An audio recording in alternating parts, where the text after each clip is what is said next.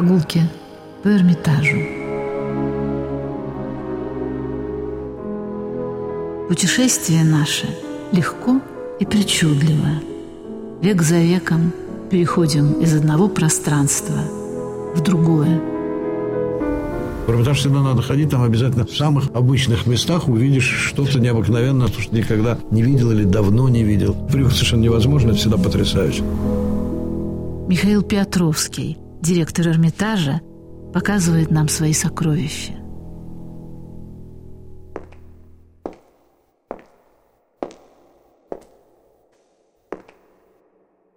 Дмитрий Пригов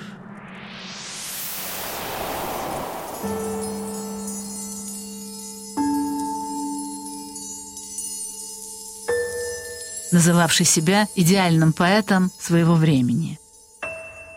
Парадоксах Пригова рассказывает Дмитрий Озерков, заведующий отделом современного искусства Государственного Эрмитажа. Дмитрий Александрович Пригов – великий русский поэт, великий московский поэт, важнейший представитель московского концептуализма. Многие знают его стихотворение про милиционера, про то, как стоит милиционер в центре Москвы, все вокруг него раскрывается –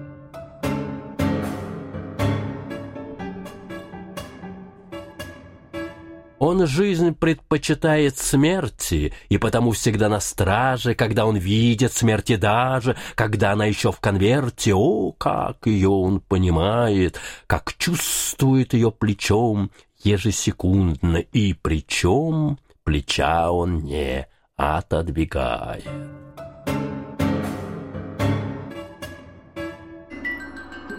Был милиционером столичным, она же по улице шла, Стоял на посту он отлично, она поздней ночью шла, И в этот же миг подбегают к ней три хулигана втроем, И ей угрожать начинают, раздеть ее мыслят втроем. Но милиционер все заметил, подходит он и говорит, Закон нарушаете этим, немедленно что прекратить, она же взирает прекрасно на лик его и на мундир, И взгляд переводит в пространство И видит рассвет впереди. А вот милиционер стоит один среди полей безлюдных, пост далеко его отсюда, а вот мундир всегда при нем. Фуражку с головы снимает и смотрит вверх, и сверху Бог не сходит и целует в лоб, и говорит ему неслышно. «Иди, дитя, и будь послушный». На лодке посреди оки милиционер плывет и смотрит, чтоб не утоп кто среди реки по собственному недосмотру. Вот так вот среди неверных вод, соблазн вводящих очень многих, как некий остров он плывет, куда в беде поставить ногу нам можно. Но немногие знают, что он был еще и художником, потому что Занимаются его творчеством в основном слависты, но не искусствоведы. В наследии Пригова это несколько тысяч рисунков, эскизов инсталляций, нарисованных в основном шариковой ручкой. После смерти художника была большая выставка его в Москве, и дальше семья художника, его наследники предложили передать его работы в различные музеи, и вот основная коллекция была передана в Эрмитаж. Коллекция состоит из более чем 400 рисунков, эскизов инсталляций. Одну инсталляцию мы построили постоянном виде при наблюдении фонда Пригова. Это инсталляция, представляющая собой эскиз некого зала, в котором висят картины великих художников. Однако картин зритель не может видеть, он видит только рамы, занавешенные черными полотнищами, и около рам висят этикетки, которые гипертрофированно больше самих картин, занимают гораздо больше места, чем положено. Этикетки говорят, это Матисс, это Рембрандт, это Леонардо. И показывают зрителю, что, собственно, ему не обязательно смотреть на картины, которых он так иначе не видит. Важно знать, что вот здесь великие столпы мирового искусства. Мы выбрали эту инсталляцию для постройки в Эрмитаже во многом потому, что в Эрмитаже в соседних залах висят работы Матисса, Леонардо, Рембранта. И во многом это полушутливое, полутрагическое рассуждение художника о том, как же на самом деле мы смотрим искусство. Часто мы уже уставшие идем по музею, только подходим к этикетки, смотрим, что там написано, читаем и уже идем дальше, не глядя на картину. И также это еще речь о том, что на самом деле какую роль играет имя в искусстве, кто делает эти имена, как эти имена живут в культуре и что на самом деле за ними стоит. В Москве, когда была выставка Караваджо, в Пушкинском музее, по всей Москве стояли афиши Караваджо впервые в России. И мы очень долго беседовали с нашими коллегами, искусствоведами московскими. Говорю, как же так? А вот у нас же есть лютнист Караваджо, который около 200 лет находится в Эрмитажной коллекции. И как же Караваджо может быть впервые в России, если он есть в России? Впервые в Москве, да. Впервые в музее Пушкина, да, но не впервые в России. И вот это такой интересный подход, но оперирование именами, оперирование именно формулами имен, вот это Ригов русской культуры раскрыл.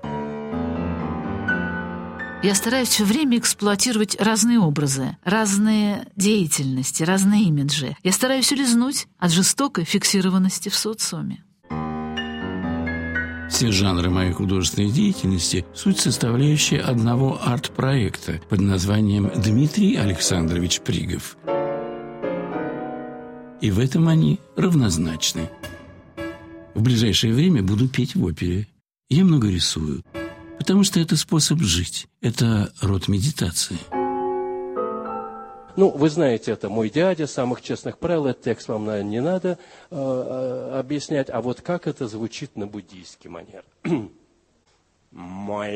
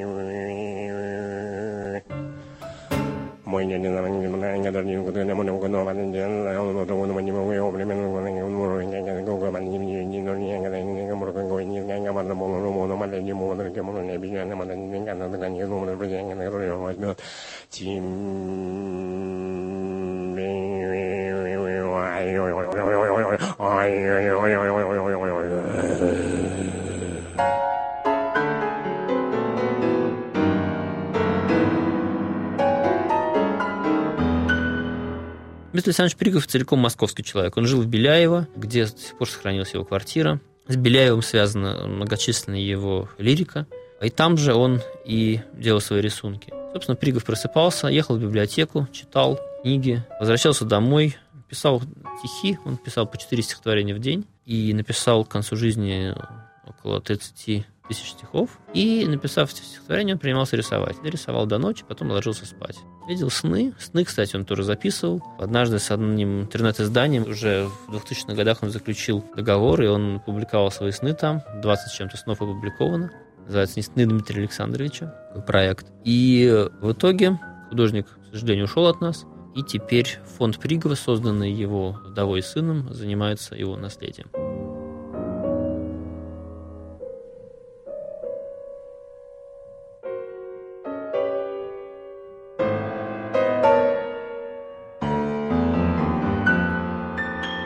Тема Штирлица в балете Петра Ильича Чайковского «Лебединое озеро».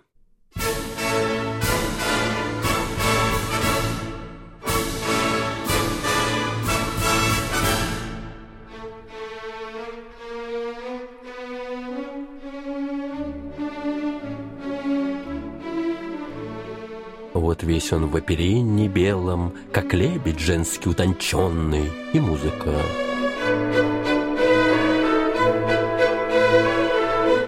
Но вдруг, как выстрел парабеллум, он просыпается, он в черном весь, мохнатые когтистые лапы. Он здесь, он Штирлиц, он гестапо, сотрудник. Постой, постой, да я сыграю, как это в скрипках здесь звучит. Тема любви вот я страдаю, и вправду вот слеза бежит красная по мундиру черными с кистями, и вот до черепа с костями добежала.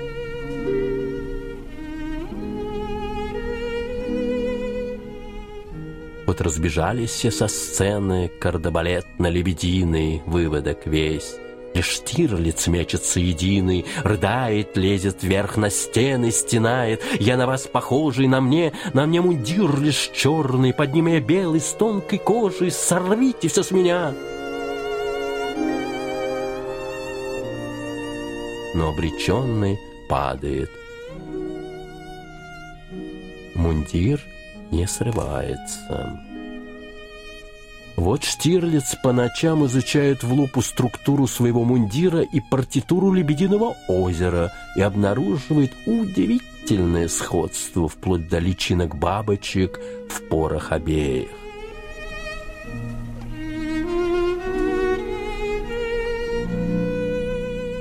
Вот он слушает звуки Лебединого озера и обнаруживает внутри никем до сих пор незамечаемый таинственный крик – вот он выходит ночью на пустынную сцену, вымеривает сапогами ее, но пока не может найти особо отмеченного места, где во время адажо должно произойти его внезапное преображение.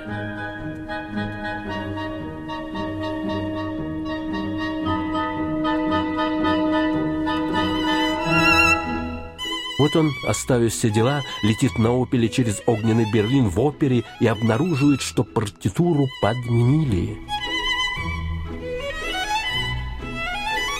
Ко мне во сне на белых цирлях вплывает лебедь молодецкая. Я спрашиваю, кто ты, Штирлиц? Нет, отвечает, я Плесецкая. Нет, ты Штирлиц. Нет, я Плесецкая. Но ведь все это про Штирлица.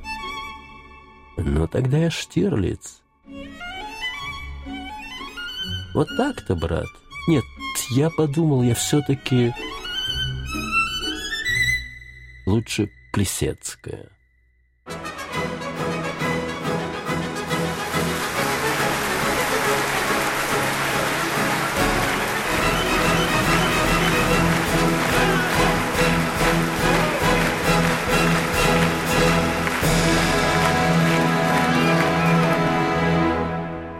В 80-е годы я занимался направлением «Новая искренность». Писал на бумажках обращения вроде «Граждане, если вы разорили гнездо птицы, потоптали траву, то как после этого вы можете смотреть в лицо вашей матери? Дмитрий Александрович». Или «Граждане, как бы нам научиться любить, как говорится, без оглядки?» Дмитрий Пригов. Или как хочется счастья и чистоты отношений. Дмитрий Александрович. такие призывы, и я их расклеивал по всему городу. И вот однажды на улице ко мне прибегает человек. Я думал, что он хочет закурить. Я говорю, нет, я не курю. Он отвечает, я тоже не курю, и сажает меня в машину. Приезжаем на Лубянку. Вызывают перевозку. Приходят санитары. Врач открывает книгу, где уже записана полностью история болезни моей. Мне никаких вопросов не задают. Сажают и увозят в пятнадцатую психушку. Потом, конечно, меня вызволили. Граждане, что делается? Что у нас делается? Что делать-то будем?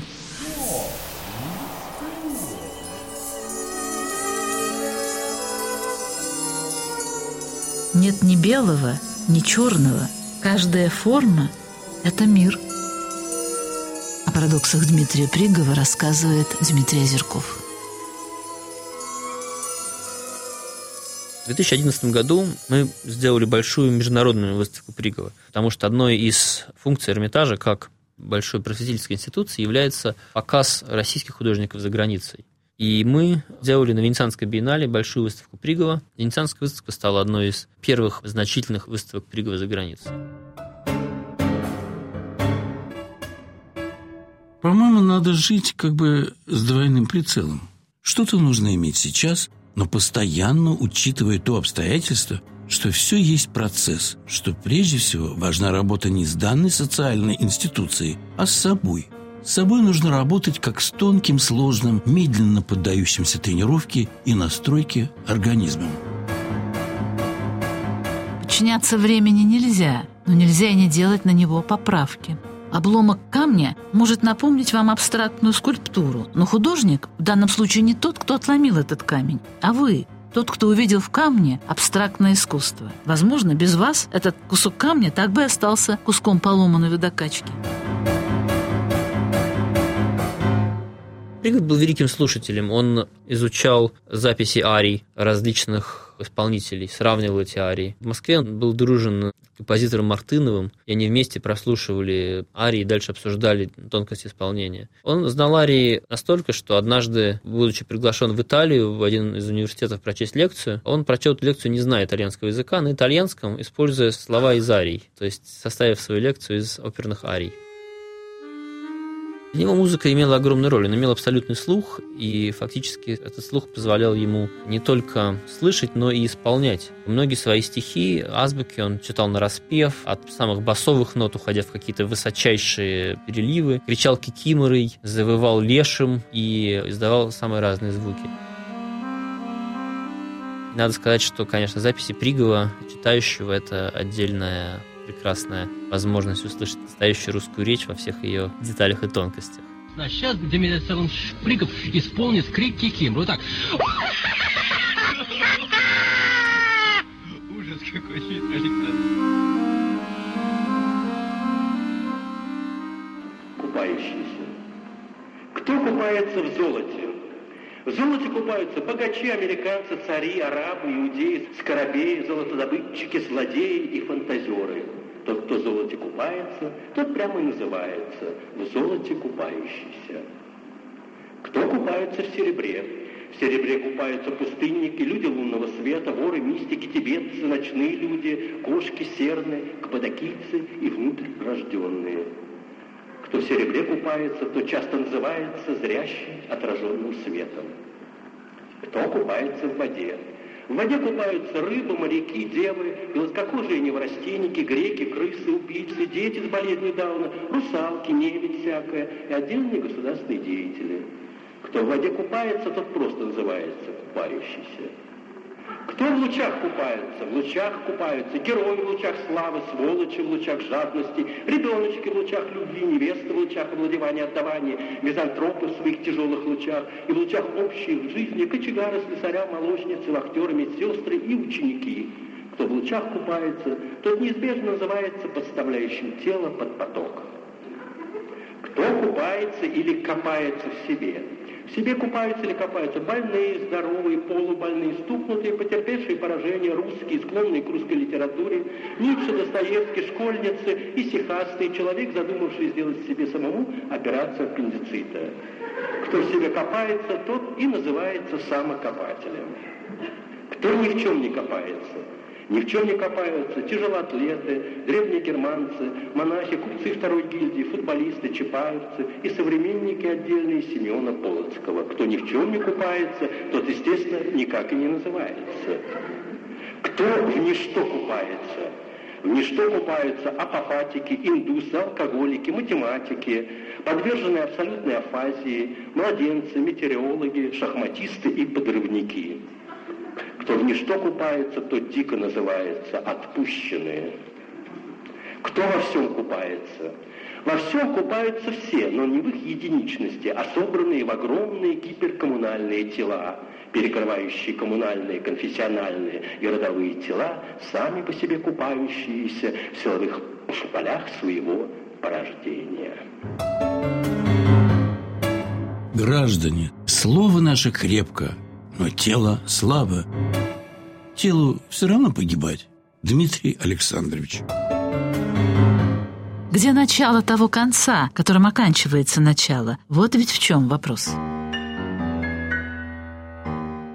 Жизнь коротка, искусство долго, но в схватке побеждает жизнь. А заметили ли вы, что самое неосторожное в этой жизни — быть осторожным, а? Я тоже не заметил.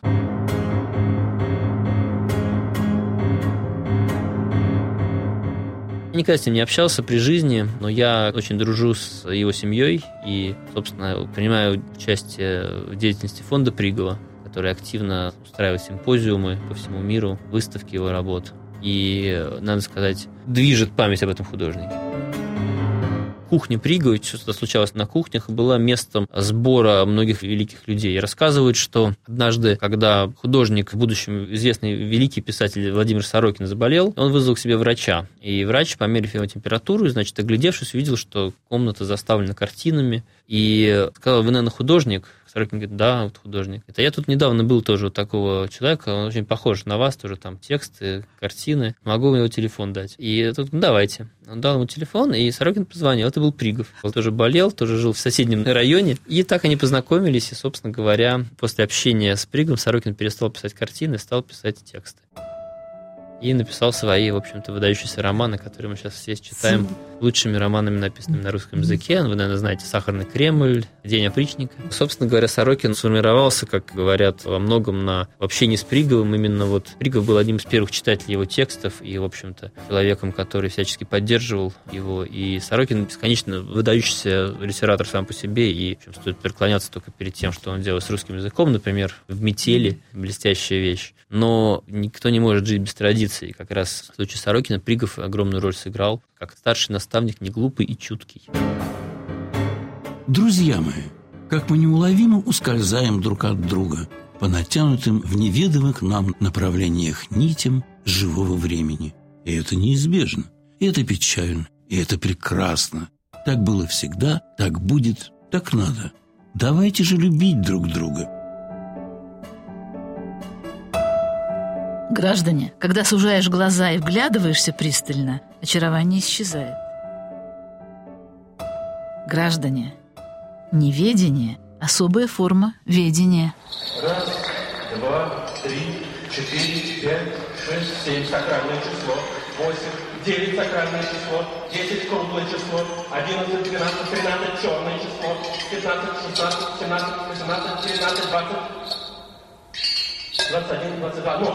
Basta ter quatro seis, mas pede seis para quem quer experimentar, para ser para força, para ter três habilidades em relação a noi, três três bolas de cristal, três três três pede.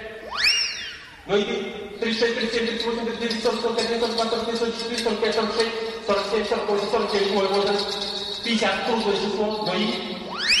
Pisa lá dentro, pisa para pisa três três três sete sete sete sete sete Многие люди почитали неформально его своим учителем, например, группа молодых художников, которая получила премию «Инновация», которая прославилась различными скандальными акциями. Они планировали с Приговым очень большой перформанс, собственно, помешала которому только смерть Пригова. Там перформанс состоял в том, что Пригов садился в шкаф, и этот шкаф члены группы в течение целого дня поднимали по лестнице высотки в университете. На башне университета там 20 с лишним этажей, а Пригов, сидя в шкафу, должен был читать Евгения Онегина. В этом состоял перформанс, но смерть поэта помешала осуществлению, он умер буквально за день до того, как должно было случиться. И тогда группа устроила поминки по Пригову. Они спустились в метро, сели на кольцевую линию, вошли в вагон, раскрыли столы, ставили их едой, водкой и, читая стихи Пригова, ездили по кругу по кольцевой линии по Москве, поминая поэта, предлагая всем, кто заходил в вагон, помянуть Пригова. Ну, в общем, несколько витков они проехали. Какой был Дмитрий Александрович Пригов?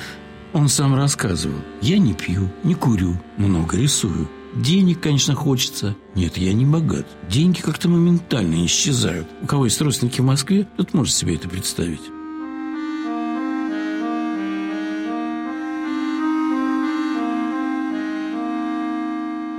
Дом – это там, где уютно. Мне уютно везде, где тепло. Есть стол для работы и хороший свет.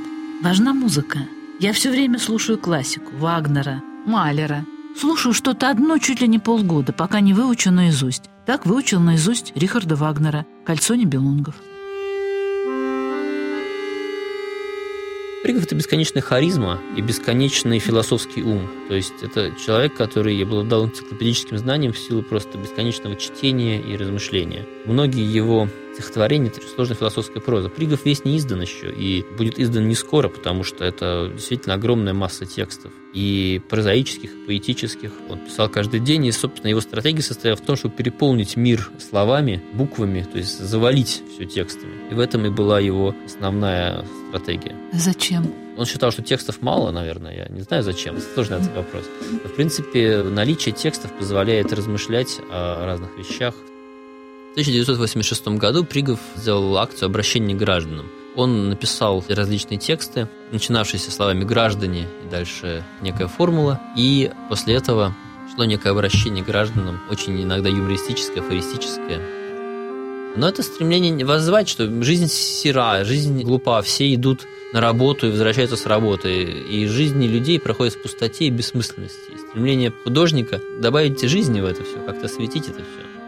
Это очень светлый и ясный человек, который просто всегда играл кого-то, играл самого себя, он играл некого Дмитрия Александровича, некого великого поэта, которым он и был, и не был. И в этом и была великая интрига его личности, потому что он говорил, вот есть Пушкин, есть Лермонтов, есть Пригов, на уровне памятников, на уровне эмоций. Он перепевал Пушкина, перепевал Евгения Онегина, кричал кикиморы за дядю. И пел Евгения Онегина на манер тибетской мантры, манер китайской песни. И все это были способы жить вот в той традиции русской литературы русской культуры, которая для нас всех важна, потому что неважно, зачем ты цитируешь Пушкина, важно, что ты обращаешься к Пушкину, что ты занимаешься литературой. Приговы спрашивали, кто вы? Вот если определить, вы вот и артист, вы и художник, вы поэт, как вы сами себя определяете? Что он говорил, что я, наверное, деятель культуры такой вот. Вот я деятель культуры. И когда ему говорили, вот вы когда умрете в Беляево, на вашем доме будет в какой-то момент мемориальная доска. Что будет на ней написано на этой доске? А что Пригов говорит? Все очень просто. Здесь будет написано, в этом доме как бы жил и работал Дмитрий Александрович Пригов. Как у всякого человека в моей жизни была любовь. Но в моей деятельности она никак, ни положительно, ни отрицательно не сказывалась.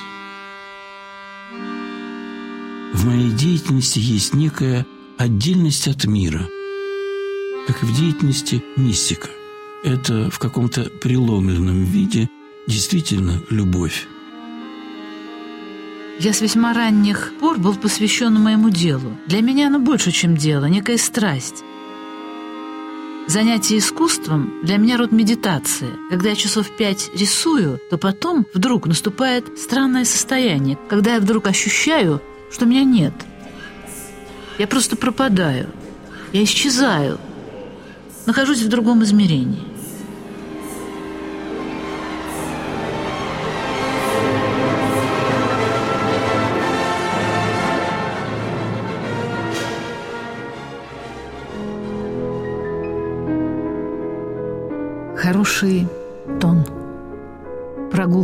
По Эрмитажу.